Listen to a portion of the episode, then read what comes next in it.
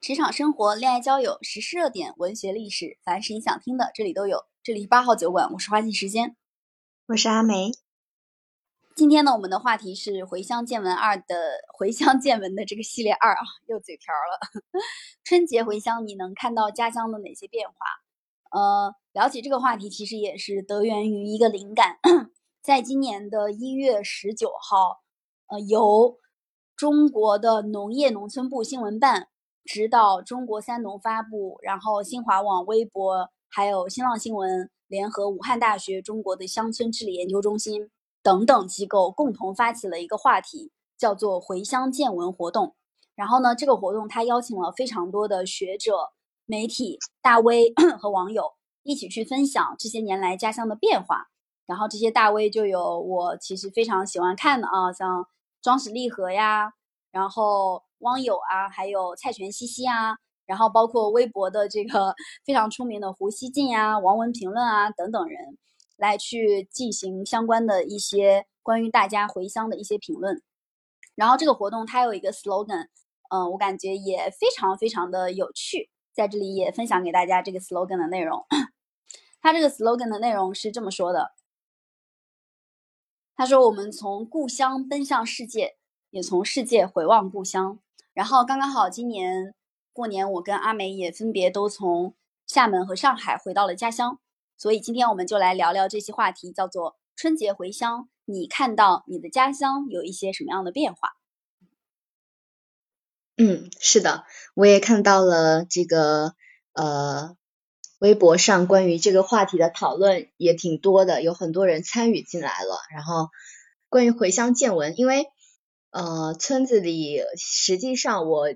一年只只回去一次。然后就是春节的这个假期，然后回去的时间实际上也很短。今年从二十八到正月初六，呃，就八天的时间嘛。然后，但是这八天的时间，我感觉到就发生了特别多的一个变化。就我就我自己的观察哈，好像呃，首先一个是关于家里的这些呃，因为很多的九五呃九零后吧。九零后都开始成为这个家长了，然后他们对于养孩子的这个观念跟上一辈就有很大的一个差异。呃，在春节期间，实际上我们家有多少个小孩呢？算一算，一把手能算过来吗？啊，我们家有十二个小孩，分别从。呃，幼儿园的小班到小学的五年级，对，最大的小孩在上小学五年级，然后最小的话是在上幼儿园的小班，然后总共有十二个小孩，所以春节期间家里也是特别的闹，就这些小孩呃很多是因为我们家有我这一辈有七个孩子，然后很呃除了我之外都已经在这个培养下一代了嘛。然后，但我们这一辈的人对于养孩子这个观念，就我感觉上跟上一辈很大差异是，大家都放养了。就你这个孩子，呃，大家都是用一种像朋友一样的方式吧。就小时候可能，呃，因为我们是爷爷奶奶带大的，然后家长对我们都有一种就是溺爱吧，或者是说就是隔辈亲的这种观念，然后。很很不爱让我们什么磕着碰着啊，但是我感觉我现在我的堂哥堂姐们对于小朋友的这个观念就是，你摔倒了你自己爬起来，你遇到什么事情自己的事情自己做，然后我也不爱花很多的时间去监督你，然后去这个要求你做这做那的，但是就是希望你可以健康成长就好了，就是这种教育观念，我感觉跟上一辈差异是非常大的。嗯，就是九零后，呃，一个是他自己。可能我们自己的自主意识更强，然后同时在教育下一代的过程当中，也会倾向于让他们更加独立，同时也不会把过高的那种期待就压制到他们身上。嗯，对的。然后我们自己的，在我们这一这一辈上，可能就是有一些呃婚恋观念上的不一样吧。就家里面除了我之外。还有一些是比年龄比较大，就相对传统的这个结婚年龄来说，年龄比较大，然后至今未婚未育嘛，然后就是我们这种呃婚姻观念的这个变化会比较大，也导致说现在很多农村的这种大龄的男青年，呃也一直未婚吧。如果是在以前的话，可能会。被家长逼着说啊，你在这个时间节点你必须得结婚，然后一天可能有两三个相亲对象登门来的这种情况。但是我今年看的话，家里面的相亲的这个数量反而少了很多。嗯，我今年这方面也有非常明显的感受，就是以前如果回到家其实是要做好被催婚的准备的，但是今年其实没有太多人就是非要催你马上结婚。稍微有一个亲戚，他想打开这个话茬子，然后其他的亲戚可能就会说：“怪不得现在的年轻人都不回家了，就是你说话要注意一点。”啊，我我家里我回到家的时候，也有一些这个呃亲戚，他可能会提一两嘴，就是说啊，你这个年龄也大了，然后也到了这个该找男朋友的这个时候了。然后你自己得学会给自己安排一下，那谈谈恋爱什么的，但是不会像之前就逼着我哥哥姐姐结婚的那种情况，因为我姐可能她在她二十五岁左右的时候，家里就有很多人逼着她，就是说相亲，呃，直接就是带着这个相亲对象直接上门就开始，呃，在家里泡茶，然后逼着他们就必须得聊聊天啊什么的。我觉到今年的话，这种现象反正我是没遇到。然后也有可能大家现在的这个长辈们的这个观念有所变化了。嗯，以前我我觉得这可能也跟以前长辈会认为你在什么样的年龄 你就要做什么样的事情，比如说你二十五岁左右你就要结婚，二十七岁左右你就要呃生出第一胎，然后二十九岁左右你就要有第二胎，这是以前家长的一个这种观念，他会认为你结了婚生了小孩。那么他作为家长对应的一些责任和义务，其实就可以卸下来，然后让自己的孩子去成为下一代他要培养的接班人。但是现在家长可能也，呃，一方面有可能也也有可能是网络的影响啊，就是都看到有那么多的人三十岁不结婚很正常。再有一个也可能是因为，呃，现在的年轻人其实 他不结婚，他也会把很多的责任放在自己的心里面。就是他并不是说不结婚他就完全不能立业。嗯，是的。然后长辈们可能就是对于现在年轻人的这种生活方式也比较能接受了，可能就通过呃各种各样的视频平台啊、网络平台啊、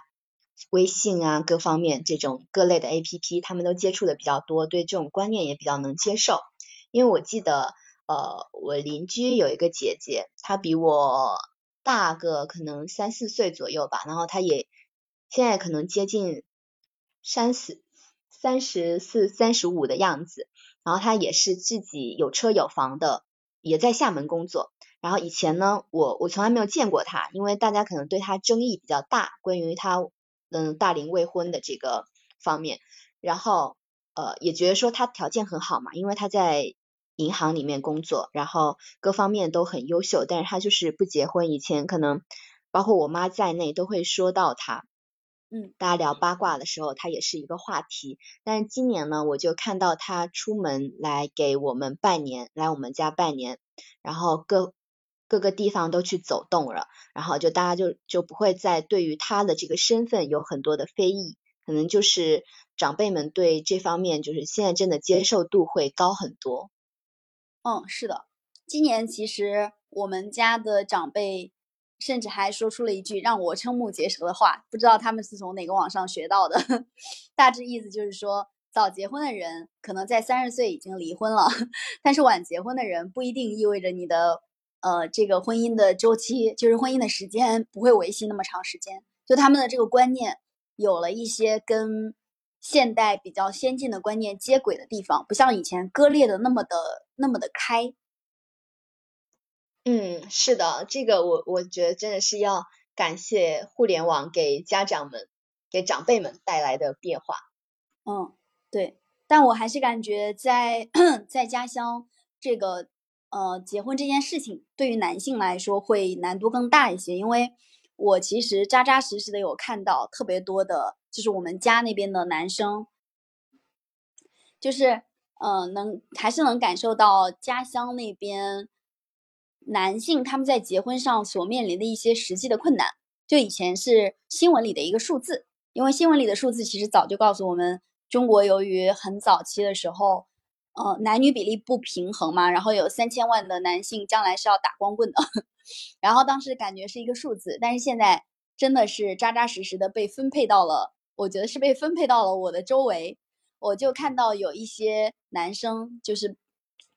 邻居啊，然后或者是呃，有的是比较远的亲戚啊，他们到了一定的年龄，然后房子也有，车子也有，彩礼什么的，他们家长其实都为他们准备好了，但是他们就是找不到适龄的未婚的女性跟他们结婚，因为同年龄阶段的人差不多都结了，然后呢，你要找的话，你从呃外地去认识一些人也比较难。然后他们的爸妈现在都寄希望于让他们在网上找一个结婚对象带回家也行，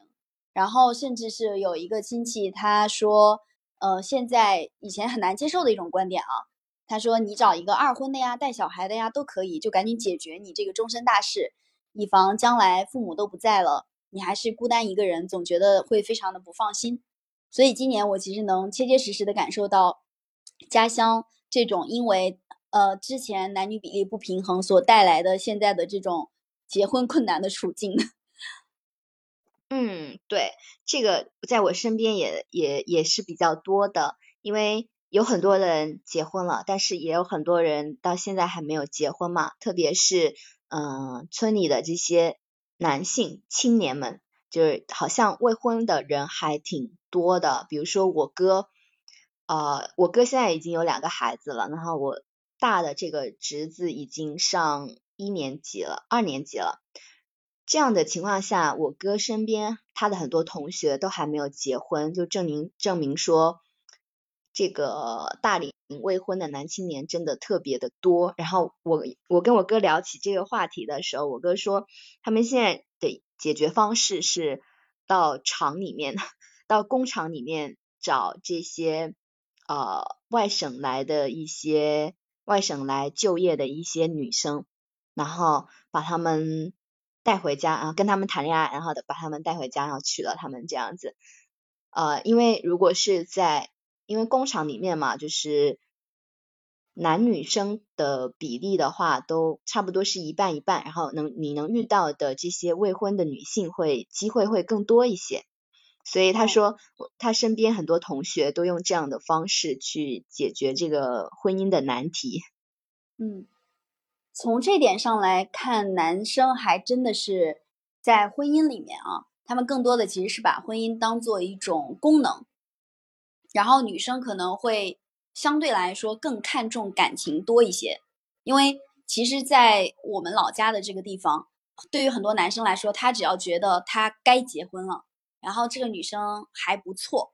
他真的就可以立刻马上结婚。我这次回到家，呃，见到了一个初中的同学，他我印象当中他一直都有在谈恋爱，然后他谈各种各样的女朋友嘛。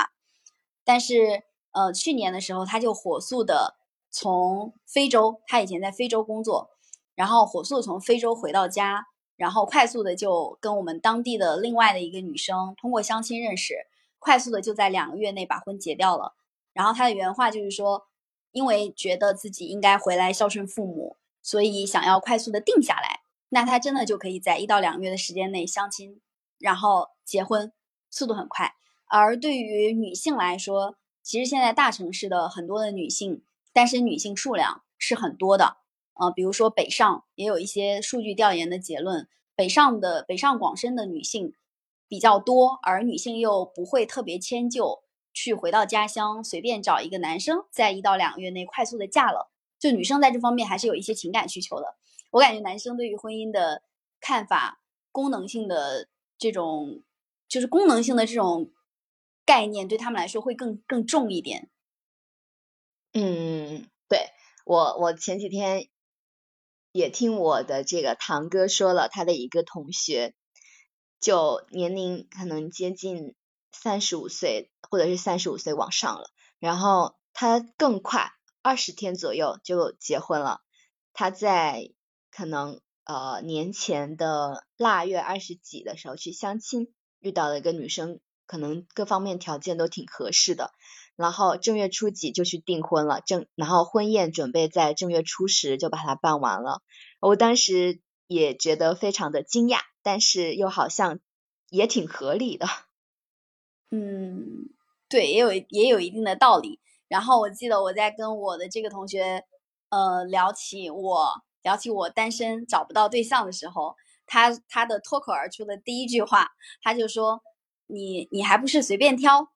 就他的意思是你还不是随便挑，就说明其实年这就是适龄结婚的女性，在我们老家的这个地方，现在确实是很有 很有优势的一个存在。就是可能相对男性来说啊，这这也应该说是以前男女比例不平衡所带来的一个后果。呃，我其实发现还有一个变化，我觉得是城乡的这种贫富差距缩小了。可能一线城市跟其他城市的这种贫富差距有在拉大，但我感觉城乡的贫富差距缩小了。因为我每一年我们过年的时候都要去给我奶奶和我姥姥去上坟，然后呢都会经过呃他们以前住的那个村子，然后呢今年我就发现村子里面基本上全部都盖了小洋房，然后这个小洋房呢盖得特别特别的漂亮，它就约等于是。平常在北上看到的那种小别墅，建得特别的好看。我当时就问我爸，我说这个房子盖一套下来可能要花多少钱？然后我爸就跟我讲说，呃，现在的工费和料费是特别贵的，就是工人的这个工时费很贵。然后呢，呃，盖房建房所用的料，比如说砖啊、瓦啊、泥呀，就各种各样的东西，这个料很贵。一个平房盖下来大概需要三十万。以上，嗯，就是硬装还不算里面的一些软装。如果是盖这种小别墅、两层小楼，大概就需要五十到六十万。而农村人他们盖房的时候，其实这个房子并不会像我们在城市买房需要按揭，就是你可以先付一个首付，后面再去慢慢还贷。他们是一次性要拿出这么多钱才能把这个房子建好，就一下子能感觉到，其实村里面的人，大家会整体的这个。这个贫富差距跟城市人其实是缩小了的，最起码，哦，能够拥有一套自己的这种小房子。但是呢，这个房子住的人很少，就很少有人来住。嗯，也是据我爸的这个说法啊，他说这个其实村里面的人更多的是希望自己老了以后在老家有一个根，然后现在年轻的时候可能在外面打拼，但是老了之后还是要回村去住的。就我感觉这个城乡差距的贫富差距缩小了。然后同时在微博上也看到非常多的乡村的人回到家之后去发了这个对应的见闻，然后下面的评论区有很多的城里人在说难以想象，就他觉得这个是假的，他不敢相信，也觉得不可能，农村人可以拥有三十万、五十万，然后甚至有一些别墅可能更贵啊，有这么多的钱去建房，他们都印象当中的农村还是那种脏乱差，然后。方方面面的条件都很差，很难，很很不适合居住，都还是这种印象。我觉得这个也是我这次发发现的一个较大的变化。嗯，我我觉得说，我作为一个福建人，对于福建农村的这种别墅的这种建筑还挺有 发言权的，因为我们这儿很多呃福建很多农村的这个这个建筑哈都是很豪华的。很多很多的地方，你很它的这个别墅建的看起来比城市居住起来更舒服的样子。而且我的堂姐她他们家在去年刚把这个家里的房子翻建了一下，也是建成这种别墅的样式，建了五层楼。然后光是把这五层楼建起来，不包含装修，就已经花了一百五十万左右。然后我当时觉得特别的离谱。因为我觉得说，你花一百五十万可以在城市里面买一套房子了，为什么还要在农村农村建起来呢？然后我堂姐她说，她还是很希望这个寒暑假的时候可以带着孩子回到家里面来住，然后呃农村的各方面她都就是会住得更舒服一些，所以在家里一定要有一套自己的房子，而且现在的农村的建设真的。让我感觉特别明显的几个点，比如说它这个地方，我们家我们这个村子的卫生现在变得特别的干净了。我小的时候就是小的时候没有的东西，现在好像都增加了很多。比如说，现在我们村里面在各个片区都有建设这个垃圾的收集点。以前没有这些东西的时候，可能大家垃圾都是各自丢各自的，然后会村里面的各种道路啊、路边呢，可能都会比较脏乱。然后现在呢，都有统计统统一的收集处理了嘛。然后包括说，呃，现在村里可能养鸡、养鸭、养这种猪这种家畜的人变少了。我小的时候，呃，可能你回村，然后在这个路边走的时候，还会闻到那种鸡鸭棚或者猪棚里面传出来这种异味。那现在就没有了。可能我记得前一段时间，前几年吧。我们村在建设这个文明文明乡村吧，还是美丽乡村的时候，有好几项政策，一个是呃村边的一些茅房的填埋处理，这些是由村镇统一去处理的，然后还包括说他会把主路旁边的一些房子会给你一些补贴，要求你做一些装修或者是一些装饰，就是会刷成统一的颜色，或者是呃。刷一层漆之类的，然后会让我们的一些主干道和乡村这些外观变得更好看了。所以现在的村里面的各方面的环境哦，都会更好一些。嗯，就是更宜居、更干净，然后也更美观。对，是的，这些的变化是非常明显的。我印象当中，我小的时候，每次过年我们要去上坟。在门上坟，呃，都要穿胶鞋，因为冬天的时候会下雪，然后那个雪化了，路都会变得特别的泥。你如果不穿胶鞋的话，你就没法走。但是今年就发现所有的路，大大小小，哪怕是一个很小很小的那种小巷子，全部都铺成了柏油马路，就是特别特别的干净整齐，开车就可以直接进去。就今年，我这也是发现了一个很大的变化。我感觉是不是？呃，国家现在其实也是希望通过新农村的建设，让更多的人愿意留在乡村去开发乡村。嗯嗯，是的，这个我们村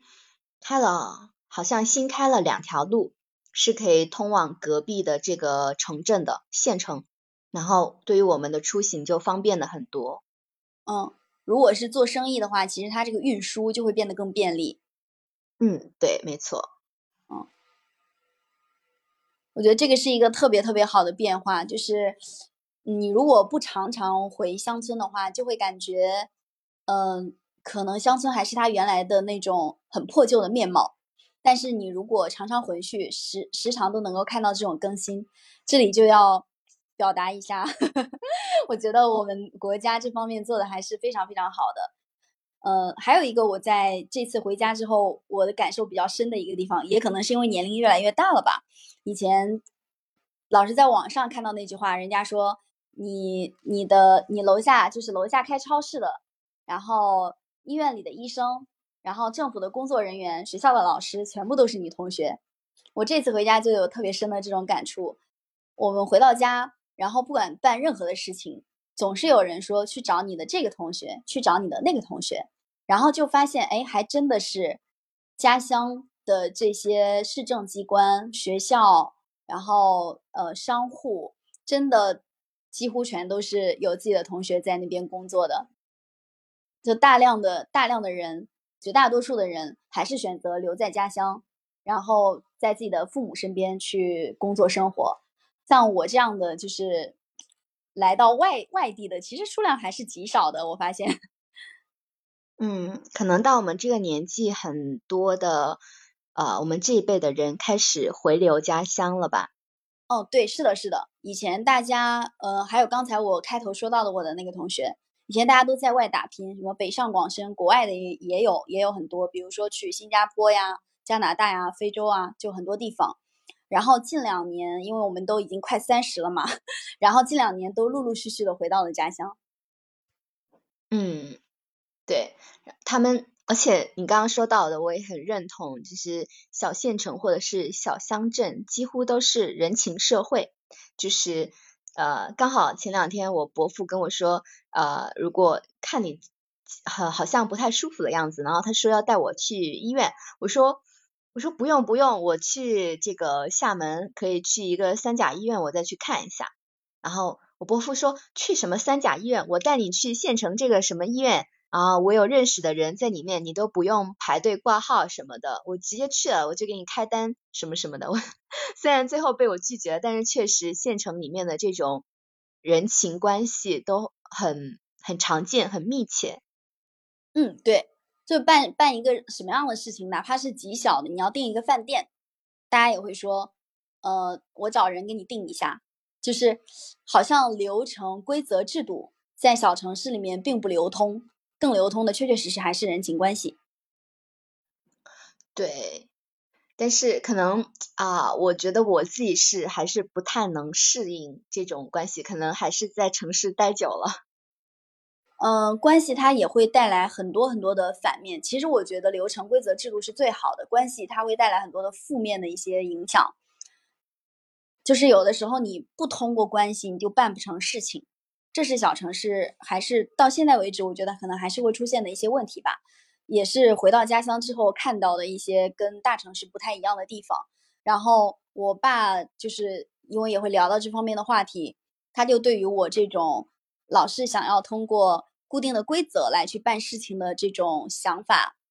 也不叫嗤之以鼻，就是认为我太幼稚，不适合当地的这种生活生活环境，因为他非常的清楚。你想要的这个规则和制度在这里是没有的，或者是被压倒的。嗯，说的也是，因为我因为我也被我的长辈就是批评过 这方面，他觉得我们太太不懂得变通了。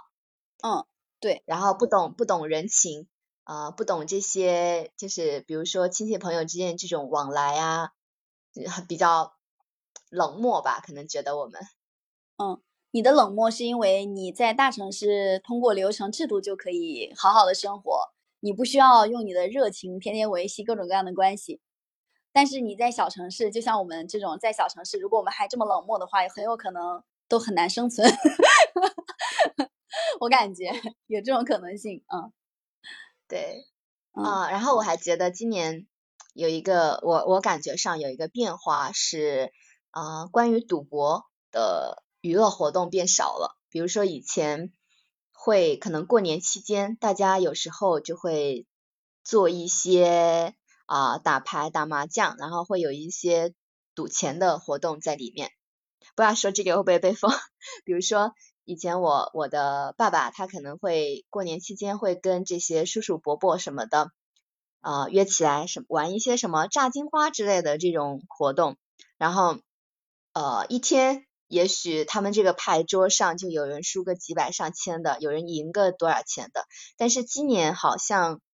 嗯，近几年吧，不知道是因为大家都没钱了，还是其他的娱乐活动开始盛行了，所以关于关于赌博的活动，我看着好像今年一场都没有，没有人在谈这个赌钱啊啥的。嗯。我这方面虽然你你在很南很南的南方，我在很北很北的北方，但我们的差异性竟然不大，就是同样的情况。以前我印象当中，每到过年，甚至还会因为赌博各种各样的吵架，打牌啊、打麻将啊，然后甚至是到外地去赌博，然后有的人他赢个几千几万，有的人他输个几千几万，家里面的人都会因此而吵架。但是今年大家也会打麻将、打牌。但没有听到说谁输了很多很多的钱或赢了很多很多的钱，也有可能是因为，呃，疫情的这三年，大家也都认识到赚钱并不是一件容易的事情吧。因为我今年应该是二零二二年，我就会常常听到我姐提起，因为她在家乡嘛，她就会常常提起说，这个钱其实对现在对大家来说其实是很难赚的，在这几年里面。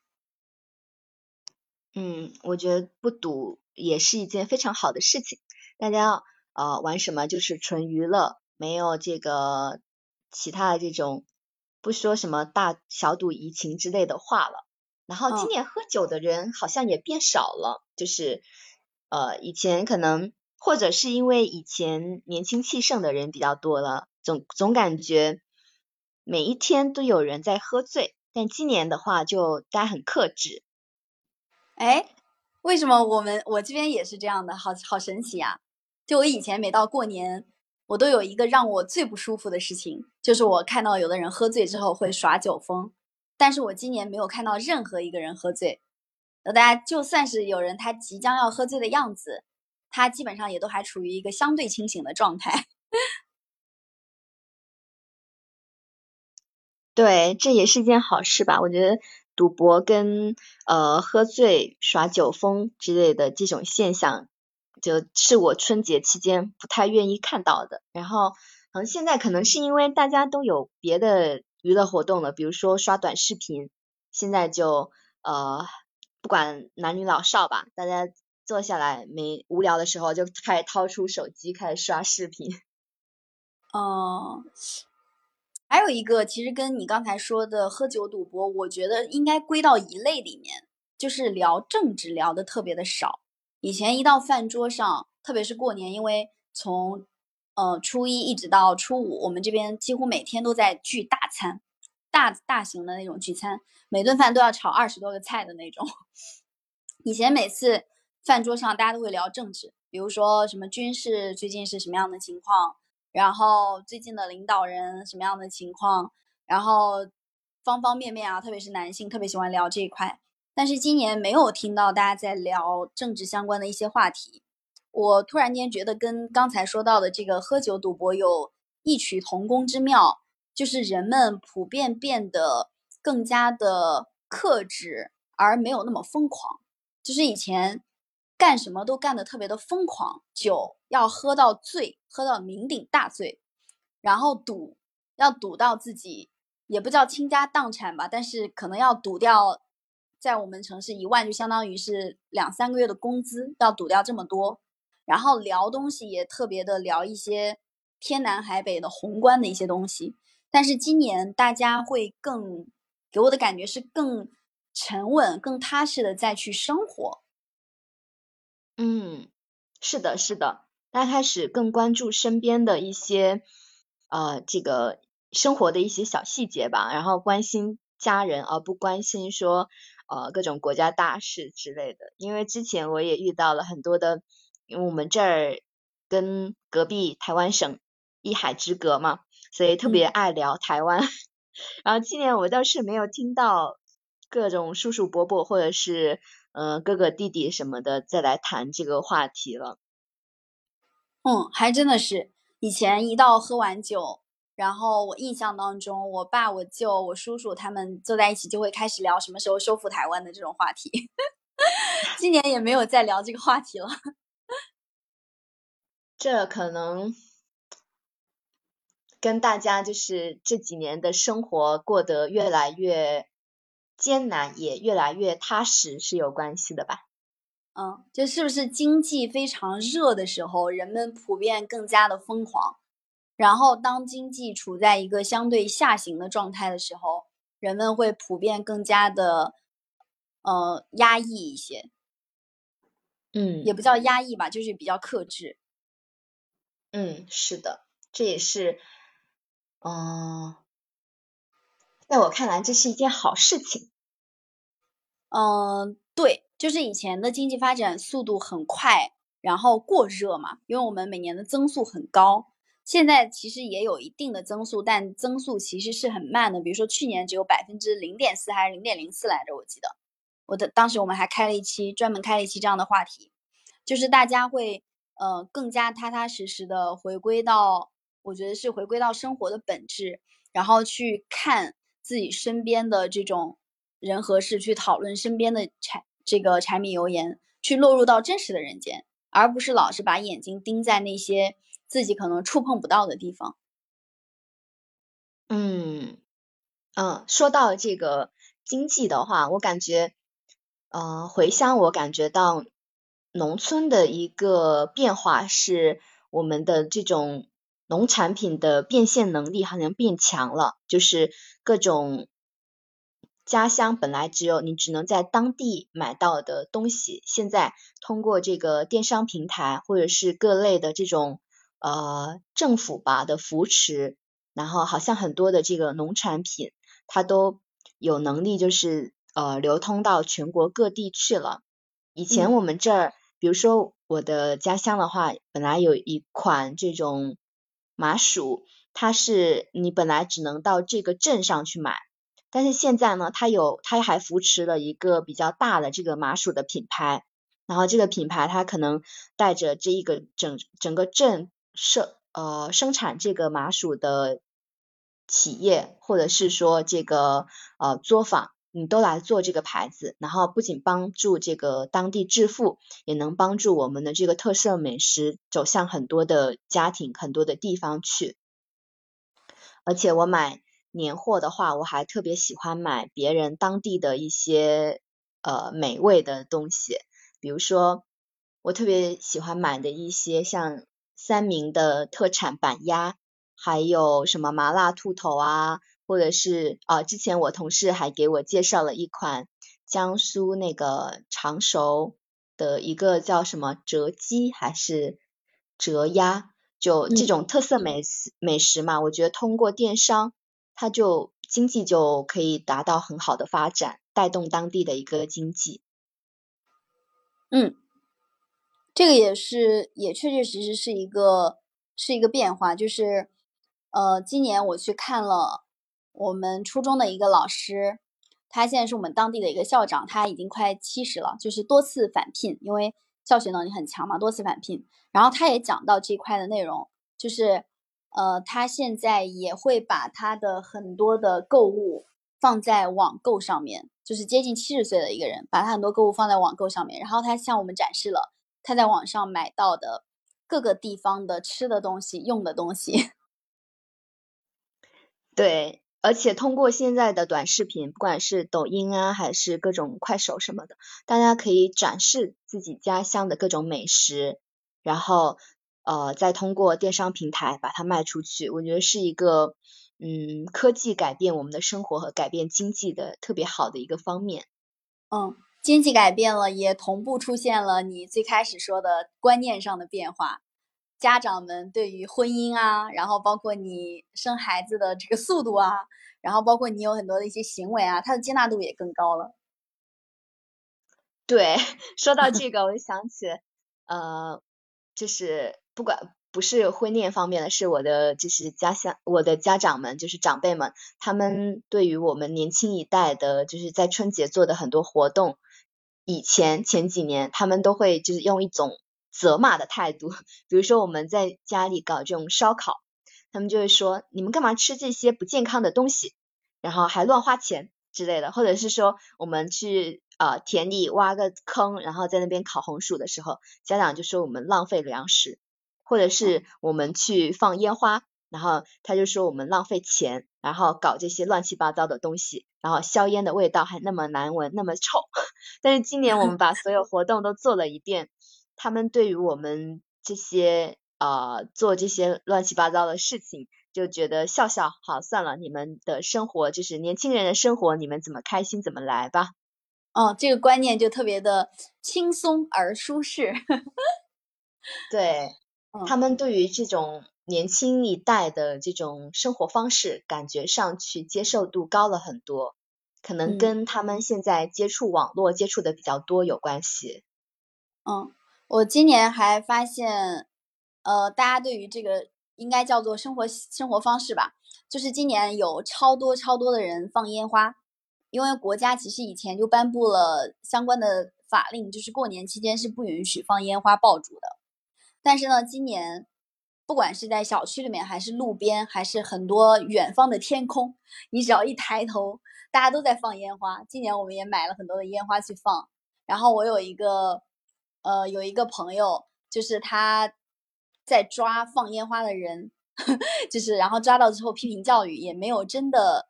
有很严重的一些相关的惩罚。就是我感觉今年大家也有一种要把压抑的那种欲望，呃，抒发出来的这种感情。然后这种感情就是通过二零二三年我放一把烟花庆祝它，然后把二零二二年尽快送走。赶紧迎来美好的二零二三的这种期待感在里面。我也我也有这样的期待，所以今年春节我也放了好几场烟花。嗯，还有一个，我觉得回乡之后我的一个感受就是，嗯，大城市跟小城市相就是一个一个对比吧，应该也算也算是家乡的一个变化。就是我觉得家乡的人对于教育的重视程度，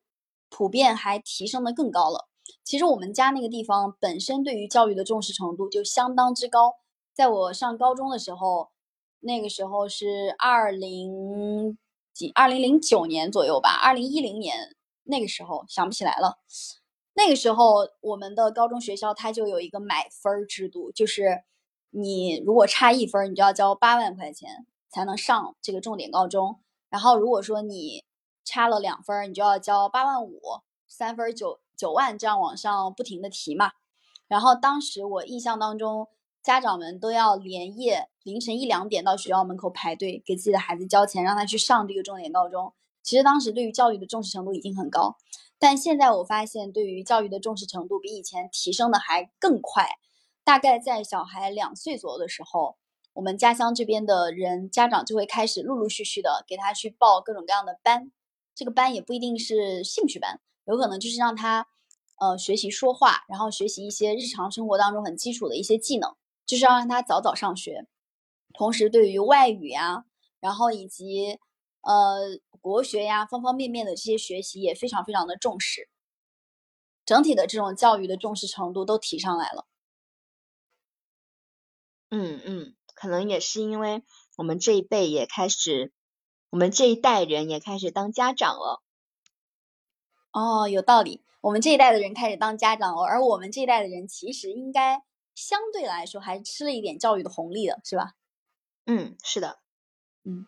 我们上一代人其实。也不叫上一代人，就是八零年代的人，他们吃教育的红利应该说是更高、更多的。而我们这一辈的人，我刚才说的那个对教育的重视度，哎，刚刚好，其实是八五后吧，八五后到九五之间，八五到九五之间这个阶段。嗯嗯，对。总之看到家乡，嗯，你说。我说，总之看到家乡有这么多的好的一些变化，其实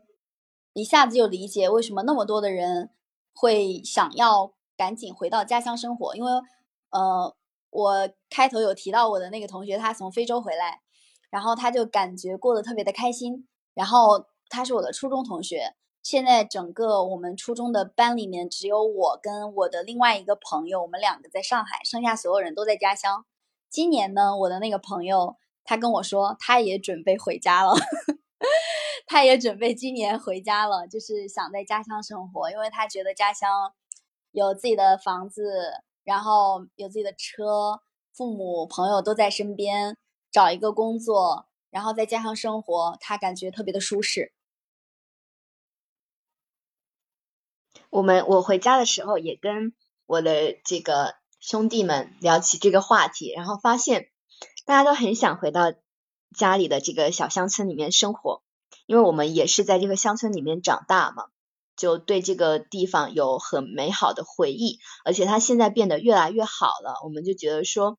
呃，如果以后有一定的经济实力之后回到家乡生活是很舒服的，而且家里空气好，各种方面都很好。现在购物什么的也非常的方便，好像。对，好像我们回去生活的可能性变大了很多。嗯，我在说到这这个时候，我都快落泪了。我落泪的，我落泪的地方是在于说，就剩下我一个人了，就剩下你一个人了。嗯，对，就是，嗯，你你以前其实能非常清晰的感受到，随着年龄的增长，在北上广深漂的人。就是会越来越少嘛，但是你没有想到说现在已经少到就剩下自己一个人了。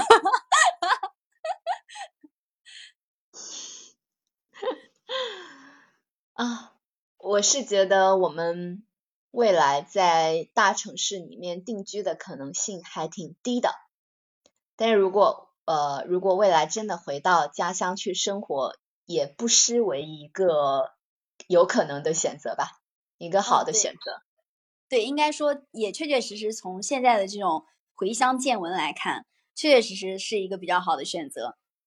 但我在这里我要吐槽一下我家乡的这个空气，空气质量真的真的好差呀！我在家，就是我穿我的鞋子跟我的裤子都不是那种纯白色，就只是泛白的颜色，一天下来全是灰，然后包括裤子上那个膝盖那个位置都是磨得很黑很黑。然后，嗯，放烟花的时候，当时我有一个也是一个年龄比较大的一个长辈，他就在旁边说，他大致意思就是说，嗯，其实。不让燃花燃放烟花爆竹也有一种，就是国家的要求，就是说不允许污染空气嘛。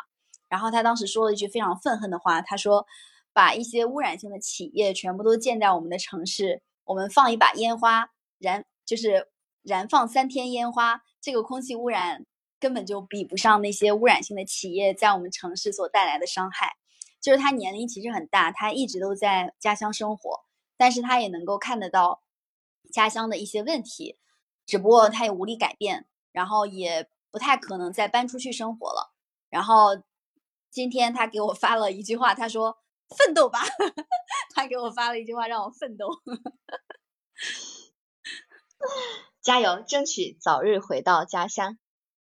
嗯，争取早日回到家乡。我要早日退休回家乡。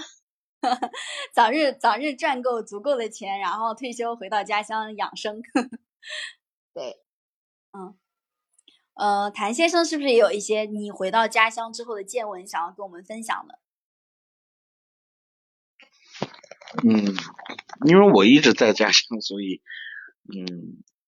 感受可能没有那么特别大的一个差异。但是今年过节我是跟外国人一起过的，就是家人和外国人一起过。然后对于中国放烟花这个事情，我首先说一下，我们是，我所在的地方是湖南长沙，那长沙的浏阳也是，呃，全世界的这个，呃，烟花之乡，也是，呃，全球百分之，呃，政府或企业赛事指定，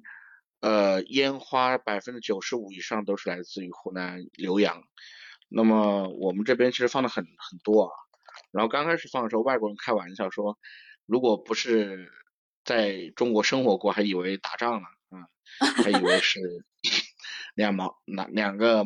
两个老毛打打架了，结果发现很漂亮啊，觉得很不可思议，然后也发现中国这个传统文化能够得以很好的保留下来，嗯，因为曾经他们国家啊。也是经常放烟花，但是因为跟着欧美走嘛，啊，我觉得这个烟花，我觉得今年我不知道各位是怎么看的。的确，那今天我们很多群有些因为今年今天可能是呃上班了嘛，然后很多这个老板开始放烟花，有些人受到一些处罚，啊，处罚了两百元，然后也有些，反正我觉得烟花。我觉得今年最大变化还是烟花，我觉得还是烟花，因为我觉得，呃，所谓的，特别是在这个，呃，去年之后啊，所谓的这个强国梦啊，我觉得中国中华文化自信，我觉得这是一个很大的一个点啊。如果大家觉得烟花可能有污染，可能是暂时性的，但是跟很多制造业啊，跟很多我们的这个石油啊和这些东西比起来，真的是，嗯，没有很大的，真的是不值得一提啊。所以的话，我其实觉得中国要有，就不能按照欧美的标准来给自己一个框框。比如说我们过年很多一些习俗啊，比如说一起打麻将，一起就是串门啊，这些都是我们的文化。比如初一上坟啊，这些东西其实很多东西都是咱们的文化。呃，甭管它这个低俗或这是不科学，但是有些东西，比如说呃新年投一个香啊，投香啊。那这些东西其实都是咱们传统文化。那咱们的现在生活好了啊，不管是在外地打工的，还是在本土奋斗的啊年轻人，还是中年人啊，我觉得其实一年生活不易，是吧？然后再说咱咱们三年，其实不管从哪一个方面来说，每个中国人都是舒适不易的啊，不管是中国人还是在中国工作的其他外国人。能够感受到中国的一步一步在往好的方向去发展，包括我周围的很多外国朋友都对中国的今年的经济都是比较乐观的，包括这个国际金融的主席啊，我看了今天新闻说，美国今年的 GDP 的增长预计是百分之呃三啊以下，然后中国的 GDP 肯定是在百分之四以上，而且美国的 GDP 可能还会出现更大的一个呃通胀危机，可能会比预期的会更低啊，中国的话可能会更好。那这一点来说，其实就是我们向着一个好的一个方方向去发展啊，这是一个毋庸置疑的一个事实。然后今年过节的话，其实我觉得还是有个很大的一个改改观，就是阳过的一些朋友们就是比较放开了。那没有阳过，我们尽可能都保护老人家。像我家的话是尽可能保护九十岁以上的，我们不去拜访，我们通过视频的方式我们去拜访拜年。那我们尽可能就是通过线上的方式啊，避免这个高龄老年人这个这个可能会有这个呃相对的一个风险啊在里面。嗯。哎，刚刚有提到一个回乡见闻当中的变化，就是关于这个文化自信。最早期的时候，确实是有点，呃，欧美什么都是对的，然后感觉我们好像很多地方都是错的，都是陋习。其实我今年那个，我刚才说到那个长辈，他还说了一句话，跟你说的这个意思有点像。他说：“放了几千年了，为什么不让放了？” 就是他们其实，呃，内心的这种文化自信的感觉。就是其实都还是在心底的，就包括现在我们对于自己，像你刚才说到那个头香，就是有很多的一些呃古早的一些文化传承下来的东西。现在的新一代的年轻人，他的认可和接纳程范这认可和接纳的程度，也都会比七八十年代的，我觉得甚至可能还要高一些。是的，其实怎么讲，我我个人还是觉得，呃，中国传统东西，包括今年。这个有一个很大的一个情况，因为我可能身边很多跟外国人接触比较多嘛，然后今年我们在很多社交平台当中，关于我们中国的年是应该叫做呃这个呃 Chinese 呃那个呃那个 Chinese Year，或者是叫做呃那个呃那个 non 那个呃 Nun 呃农历啊是农历新年还是中国年？但是我发现很多。呃，国外的很多朋友就习惯了还是中国年啊，就是 Chinese Year，Happy Chinese Year。然后，但是很多呃，最近我就发现我们周边的国家开始有点不爽了，因为我们这几年呢，包括我不知道大家发现没有，最近我很多身边的朋友，呃，包括我身边的外国人在看中国的《三体》这个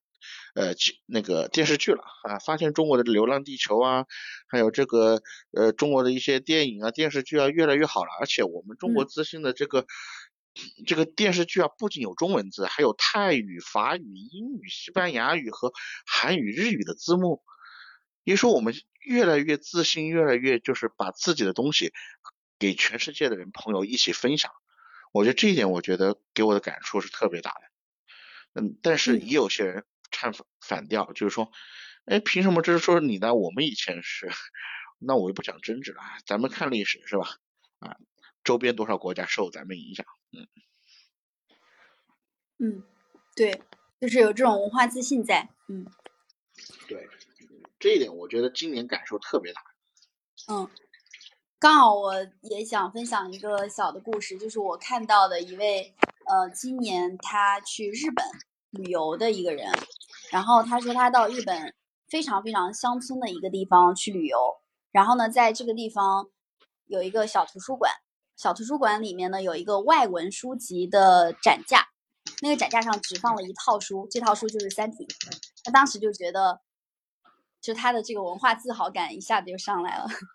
然后看到老魏也想上麦，但我们今天聊的时间比较长，嗯，我们就暂时不邀请上麦了。然后今天的这个话题回乡见闻，春节回乡，你看到家乡的哪些变化？就聊到这里，非常欣喜的，呃，看到大家都分享了很多家乡的一些好的。方方面面的一些提升，那今天我们就到这里啦。每周二、四、六的晚上，我们在多人连麦聊天室见。